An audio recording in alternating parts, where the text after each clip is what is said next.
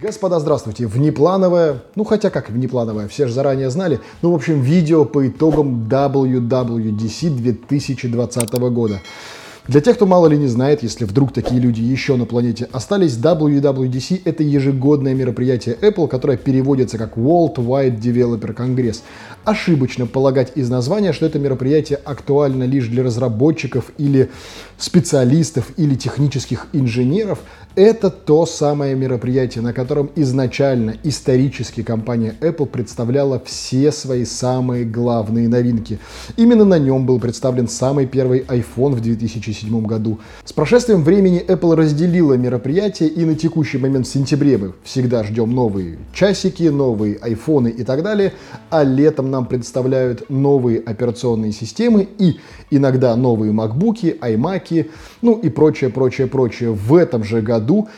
По железу ничего нового не случилось, и ждать этого в принципе было бы не совсем разумно, вопреки кликбейта многих блогеров, которые нам прогнозировали и пропагандировали в своих несостоявшихся прямых трансляциях о том, что будут представлены новые макбуки, новые айпады и так далее, и так далее. Это было бы крайне нелогично ожидать, банально по той простой причине, что iPad Pro 2020 года только-только представили, причем представили втихую, просто выложив его на сайт.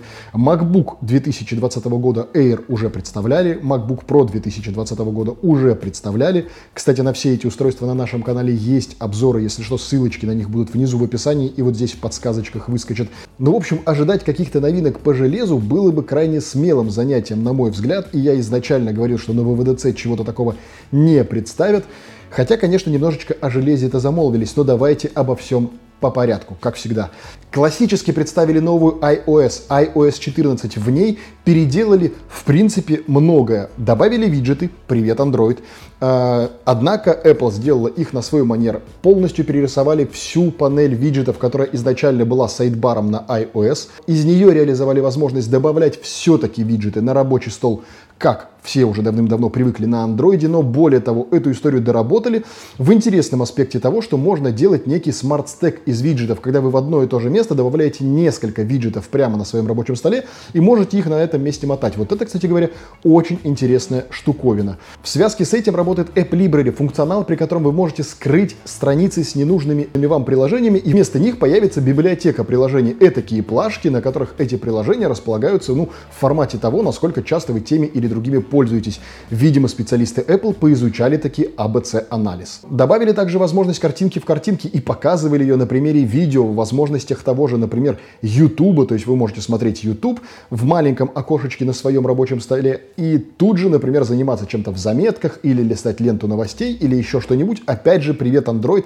Такое уже было не раз, тут ничем нас не удивишь. И можно лишь посожалеть о том, что Apple здесь выступает в этой гонке в роли догоняющего. Siri, ее переделали в минималистический дизайн, такое впечатление, что посмотрели на Алису от Яндекса, но тем не менее это хорошо и в большей степени здесь порадовал встроенный теперь переводчик, в том числе, на удивление, с русским языком, а, который, в частности, может работать и офлайн. Встроенный мессенджер iMessages также немножечко перепилили, добавили группы, добавили возможность упоминания людей через собачку, например, как это делается во многих других ресурсах, закрепление переписок, новые мемоджи, короче, Короче, Apple пытается заново изобрести Telegram. Карты тоже допилили, изменения вроде бы важные, но для наших широт как-то они не особо и зайдут, по крайней мере на первых порах. Туда добавили возможность прокладывания маршрута для велосипедов, причем с возможностью посмотреть, где будут лестницы, подъемы, переходы, где нужно спешиться и так далее. Также добавили возможность и прокладки маршрутов для электромобилей. Штука, казалось бы, странная, ну типа, чем автомобиль отличается от электромобиля? А нет, в нем при построении маршрута учитываются электрозаправки. То есть, если ваш маршрут, условно говоря, 800 километров, а все прекрасно понимают, что электромобиль столько на одном заряде не пройдет, то его автоматически проложат с оптимальным расчетом по расстоянию заправок для электромобилей. Обновили и CarPlay, кстати говоря, в нем добавили такую фичу, как Car Case. То есть вы можете, используя ваш телефон с NFC и чипом U1, вы можете не только разблокировать смартфоном свой автомобиль, но и, например, другим людям предоставлять доступ, причем распределенный. То есть вы можете отправить карточку своего автомобиля, то есть Car Key, например, только для того, чтобы автомобиль открыть, если, например, вы в сервисе. Например, только для того, чтобы открыть и включить в нем зажигание. Или, например, полный доступ к вашему автомобилю.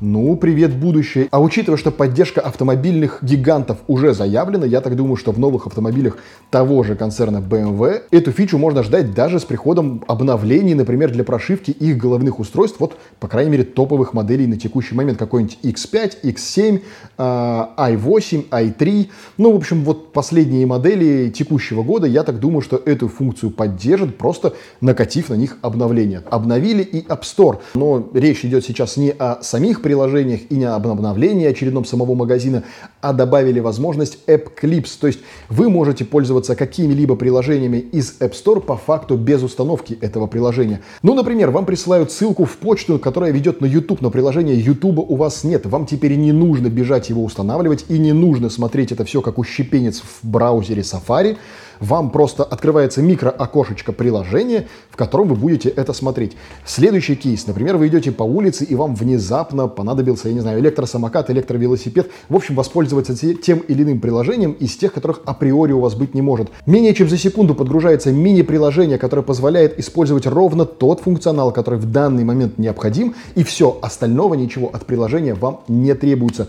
Штука на самом деле прямо вот глобально интересна, и это прям очень большой шаг вперед именно вот в юзабилити и возможностях вашего устройства, потому что есть ситуации, когда реально тебе вроде как бы и надо воспользоваться, ну, блин, качать приложение, заморачиваться, что-то настраивать, регистрировать, оп, у тебя есть App-клип, и ты можешь все сделать буквально вот по щелчку пальцев. И я уже было начал расстраиваться, когда перешли к iPad, однако именно в нем в первых строках объявили все-таки о минимализме в дизайне звонилки. Наконец-то, снова привет Android. Теперь, когда вам звонят, все эта история не открывается на полный экран, тем более, когда это на iPad. Вот. А всплывает маленькая шторка уведомлений, штука, до которой я до сих пор не знаю, почему Apple не додумалась и не пришла еще лет пять назад. Это было настолько очевидно, что сейчас это воспринимается не как «Вау, наконец-то сделали», а типа ну, наконец-то. То есть вот нужно понимать именно эмоциональный окрас этого нововведения. Хотя само нововведение не хвалить,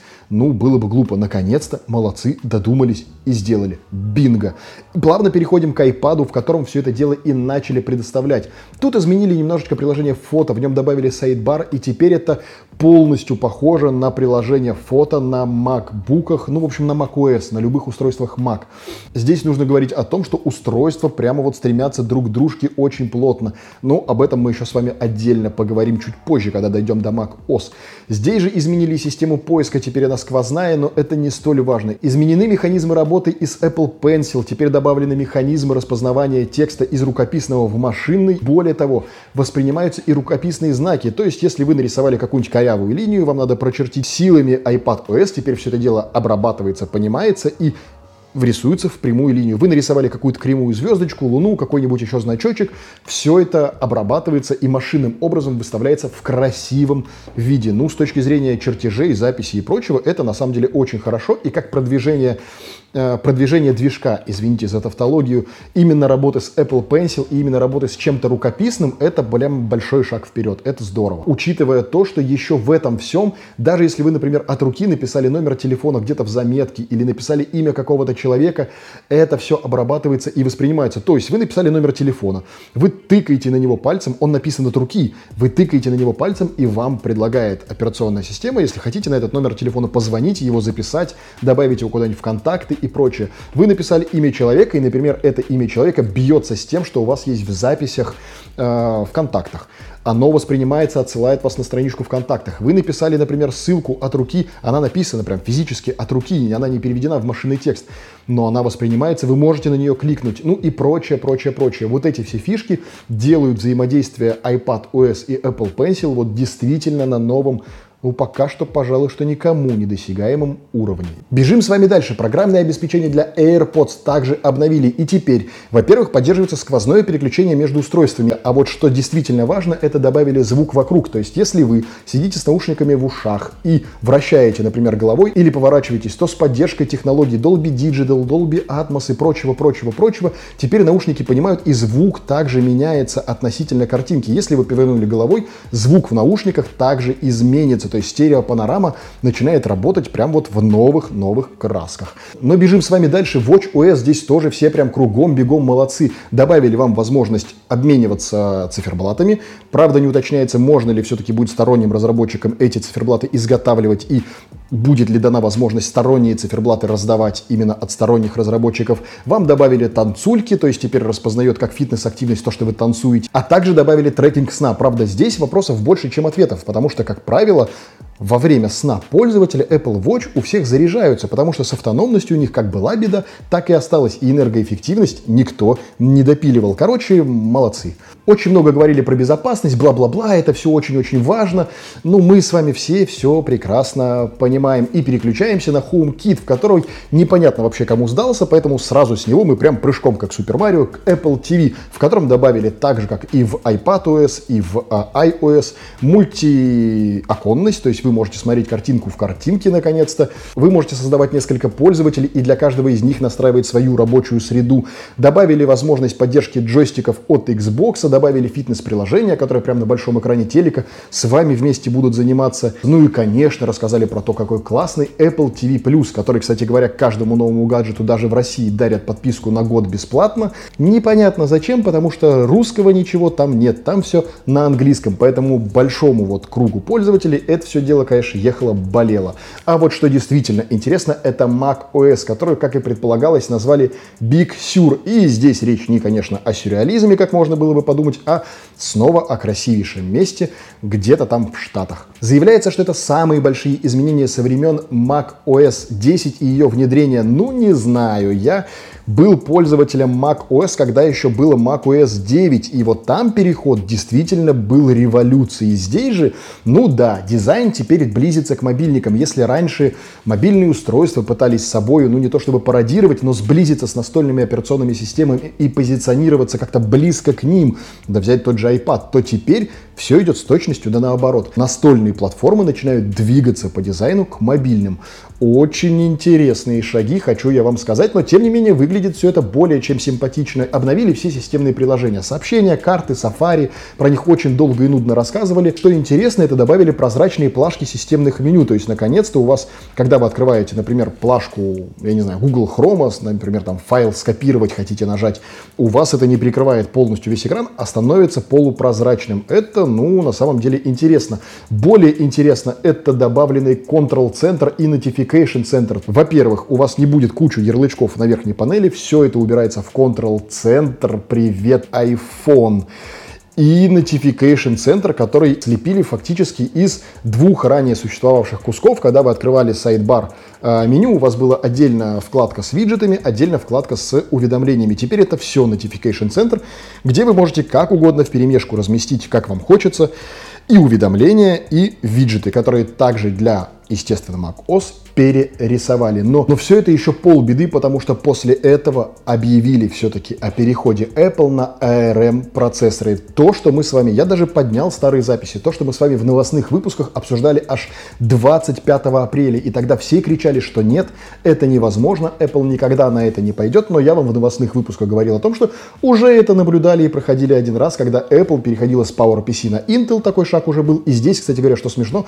в презентации упоминали именно его и на его основе строили всю вот политику перехода, что вот у нас уже один был, сейчас будет другой, и тогда стало лучше, сейчас тоже станет лучше. Факт остается фактом. Заявляется большая энергоэффективность, ну понятно, потому что мы рассматриваем с вами процессоры для мобильных платформ, и они явно на ноутбуках себя будут вести энергоэффективнее, чем Intel. Лучшая защищенность, лучшая графика, лучшая совместимость ПО. Более того, все старое ПО будет поддерживаться прозрачно, а для разработчиков будут созданы инструменты для этого. Естественно, самого рабочего процессора или устройства на нем нам не показали. И как я говорил в выпусках новостных, что я так думаю, что мы увидим его через годик, сказали, что будет он к концу этого года представлен.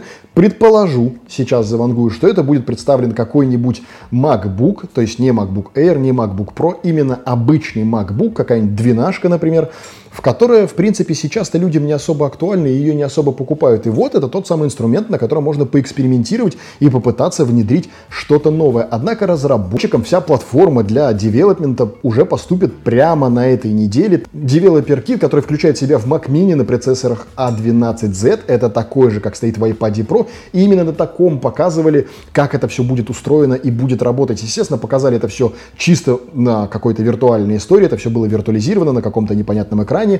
Э, но тем не менее показали, что это работает. Из того, что показано, вроде как все даже сносно, там работает Final Cut в три дорожки в 4К 60 FPS, и даже 3D-моделирование не доставило всей этой сборки каких-либо дискомфортных чувств во время вот работы.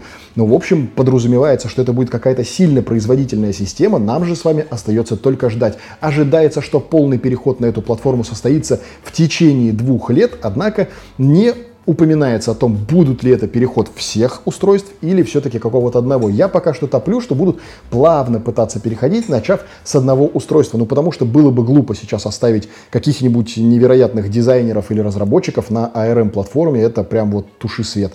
Поэтому я так думаю, что будут плавно переходить, начнут с какого-нибудь простенького MacBook, который никому не всрался, а после этого уже начнут думать о других устройствах. Здесь же можно полагать, что эти устройства вследствие перехода на такую платформу, ну, как минимум, станут сильно тоньше. О поддержке устройств новую iOS получат все, как я вам и говорил, начиная с iPhone SE 2016 еще года и iPhone 6s, соответственно 6s Plus и все, что новее, все получат новейшую операционную систему iOS 14, а поддержку новой macOS получат MacBook, начиная с 2015 года и новее, iMac, MacBook Air, MacBook Pro и Mac Mini с 2012 года и все до текущего дня. Ну, то есть поддержка получается уже 8 с копейками лет, потому что сейчас 2020 год, система будет работать как минимум до 2021, то есть на момент окончания гипотетической поддержки этим устройством будет по 9 лет. Где вы видели еще такую поддержку от разработчиков? Это, конечно же, очень и очень круто. Вообще вся презентация производит достаточно смешанные чувства. С одной стороны, вроде ничего глобально революционного и прям amazing не предоставили. И даже, кстати говоря, обходились без вот этих вот своих оборотов классических про amazing, beautiful и все остальное. Хотя пару раз и проскакивало так, что прямо аж резало слух. Но тем не менее здесь, хоть и абсолютно понятно, что это шло не в прямом эфире, и это была запись, но настолько круто сделанная и настолько захватывающая, что ее можно было смотреть даже вот просто как кино. И более того, здесь даже пошли по многим кинопринципам современной нашей с вами реальности. Здесь воспользовались тем, что пытались надавить, на мой взгляд, на разные слои населения. И если вы внимательно посмотрите на докладчиков, то они прям были в очень интересных образах. У нас здесь был и офисный планктон, такой классический, вот ничего из себя не представляющий, в рубашечке с пузиком и все дела. Спортсменов, фитнесистов и танцоров. То есть, мы понимаем с вами, активное молодежное поколение. Здесь был гастробайтер, говорящий говорящий на непонятно вообще хрен пойми с каким акцентом языке. То ли он египтянин, то ли я не знаю кто, боливиец, может, или уругваец какой-то. Но, тем не менее, сейчас никого не хочу обидеть, но просто факт остается фактом. Человек с невероятным акцентом. Здесь же был и человек с ограниченными возможностями на коляске. Здесь же были представители и разных рас, и, не побоюсь этого слова, меньшинств, если вы понимаете, о чем я. Ну, в общем, видно, что Apple пыталась попасть в аудиторию и угодить всем. Так, чтобы как по кинопринципам не сказали, а почему это у вас не было афроамериканца в главной роли? Или а почему у вас египтянина играет не египтянин, а там, я не знаю, какой-нибудь непонятный белый? Ну, в общем, все вот это Apple пыталась очень сильно сгладить. И у них, как ни странно, это получилось. Вся конференция выглядела настолько круто, настолько невероятно слаженно сделанной, что у меня остается только лишь один вопрос. А вернуться ли вообще компании к офлайн мероприятиям? Потому что, ну вот это настолько здорово получается и без людей, и без каких-либо затрат на логистику, транспорт, на представительские расходы. Это же всех, кого вы позвали, надо накормить, напоить, разместить, каждого облизать, потому что, не дай бог, этот какой-нибудь блогер из какой-нибудь страны потом напишет, что с ним как-то не так обошлись, о божечки, вот это вот все как бы теперь отметается, и получается, что не нужно, и можно просто снять хорошее кино, сделать хороший продакшн, выпустить онлайн, и произведет это еще и больший резонанс, чем было в офлайне. Вот это тот момент, над которым я предлагаю всем вам очень и очень сильно подумать, а изменится ли наш мир после. На этом мы с вами и остановимся. В любом случае, внизу в комментариях рад с вами все это дело пообсуждать. Также у нас есть куча невероятных и прекрасных социальных сетей. Они все там же внизу по ссылочке в описании. Там же есть и наш телеграм-канал, в котором мы все с вами общаемся на любые тематики. Короче, надолго в любом случае не прощаемся. Держимся на связи. Новые выпуски совсем-совсем скоро, а старые вот здесь предложит вам YouTube. Поэтому до скорых, скорых встреч. Пока!